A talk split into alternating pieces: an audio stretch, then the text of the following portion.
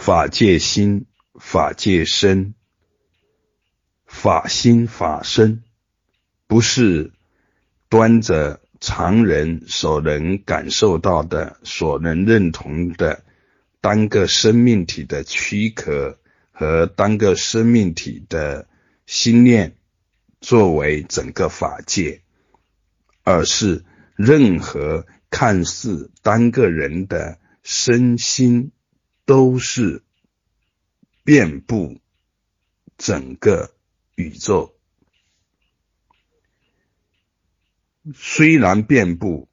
但是因为妄执的力量局限了觉性、觉知的本来面目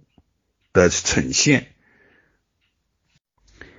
因为有妄执，了别就有局限，所相应的了别的心思，其天地就有了局限，乃至于鼠目寸光，在时空当中都是狭隘而不舒展。呃，如果对没有中心点、没有边界，有理上的承担、功夫上的努力，妄执的力量将消融，妄执消融，局限也消融，显现的天地就会相应的。显得似乎是在拓展，其实是遮障障碍在消融，本来的面目在显露，本然如是。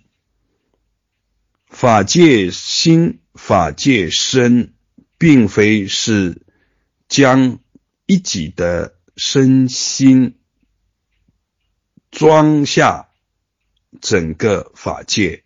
而是一己的身心本然就是遍布整个法界，